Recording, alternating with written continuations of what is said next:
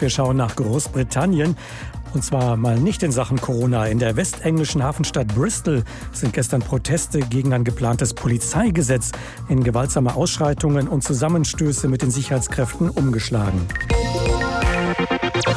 Dabei wurde auch eine Polizeiwache angegriffen. Udo Schmidt ist unser Korrespondent für Großbritannien. Herr Schmidt, was weiß man denn mittlerweile darüber, was sich da im Einzelnen in Bristol ereignet hat?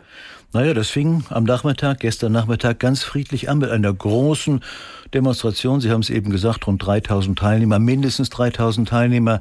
Diese Demo richtete sich gegen ein neues von der Regierung von Boris Johnson eingebrachtes Gesetz, das sicher auch umgesetzt wird, das der Polizei sehr viel mehr ja, rechte Möglichkeiten beim Vorgehen gegen auch friedliche Demonstrationen äh, zubilligt. Da heißt es, das muss man einmal kurz sagen, wer eine Demonstration die Öffentlichkeit einschüchtert oder schweres Unbehagen auslöst, dann kann sie gestoppt und aufgelöst werden. Das sind, muss man klar sagen, sehr dehnbare Begriffe.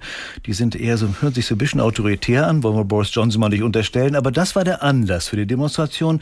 Die ging friedlich los und am Abend, als es dunkel wurde, kippte sie komplett um und etwa an die 500, sagt die Polizei, sagen aber etwa auch die Organisatoren der Demonstration 500 500 sehr, sehr gewaltbereite haben sich dann, dann herausgeschält praktisch aus der Demo und sind massiv gegen die Polizei vorgegangen, haben Steine von Dächern geworfen, haben eine neue Polizeiwache, Sie haben das eben auch erwähnt, angegriffen, beschädigt, haben ganz viel Feuerwerk dabei gehabt. Das war also geplant und haben es in die Luft geschossen und haben wirklich äh, so viele Beamte angegriffen, dass 20 dann verletzt behandelt werden mussten.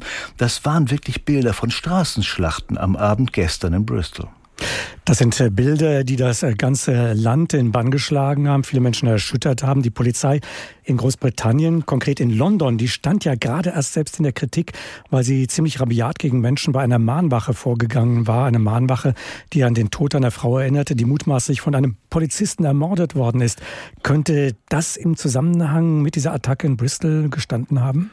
Naja, man muss sagen, es könnte, weil die, die da gewaltbereit waren, haben sich ja nicht wirklich geäußert und die friedlichen Organisatoren äh, distanzieren sich von der Gewalt und wollen damit auch glaubwürdig nichts zu tun haben. Es könnte damit zu tun haben, es könnte auch mit anderen Anti-Corona-Maßnahmen, Protesten der letzten Wochen auch in Bristol zu tun haben, äh, wäre ein ganz anderer Hintergrund ja letztlich auch. Und alle vermuten, auch das ist nicht wirklich belegt bisher, alle vermuten, dass, sagen wir, der gewalttätige Kern dieser Demonstration von außerhalb Bristols kam, dass da also viele angereist sind, äh, die mit, ja, mit zum Vorsatz dahin gekommen sind, denen es gar nicht um die Sache ging. Da hat beispielsweise der Bürgermeister von Bristol, Marvin Rees, der selber ein Gegner dieses Gesetzes ist, das muss man ganz klar sagen, der hat gesagt, das sei furchtbar gewesen, das sei nicht Bristols würdig, aber es sei auch schlimm, weil es spiele den Befürwortern des Gesetzes in die Hände und er meint damit, die, die da gewaltbereit waren, hatten mit der Sache eigentlich gar nichts zu tun.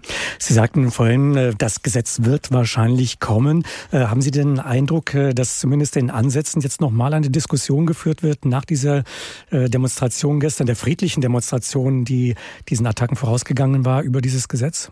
Also ganz sicher, weil dieses Gesetz ist ja schon, ich habe es ja am Anfang kurz zitiert, passiert. Eine harsche Geschichte muss auch noch eins sagen. Es gibt äh, Haftstrafen von bis zu zehn Jahren für das Beschädigen von Denkmälern. Auch das war im vergangenen Jahr ja fast schon weltweit ein großes Thema. Eben auch in Bristol.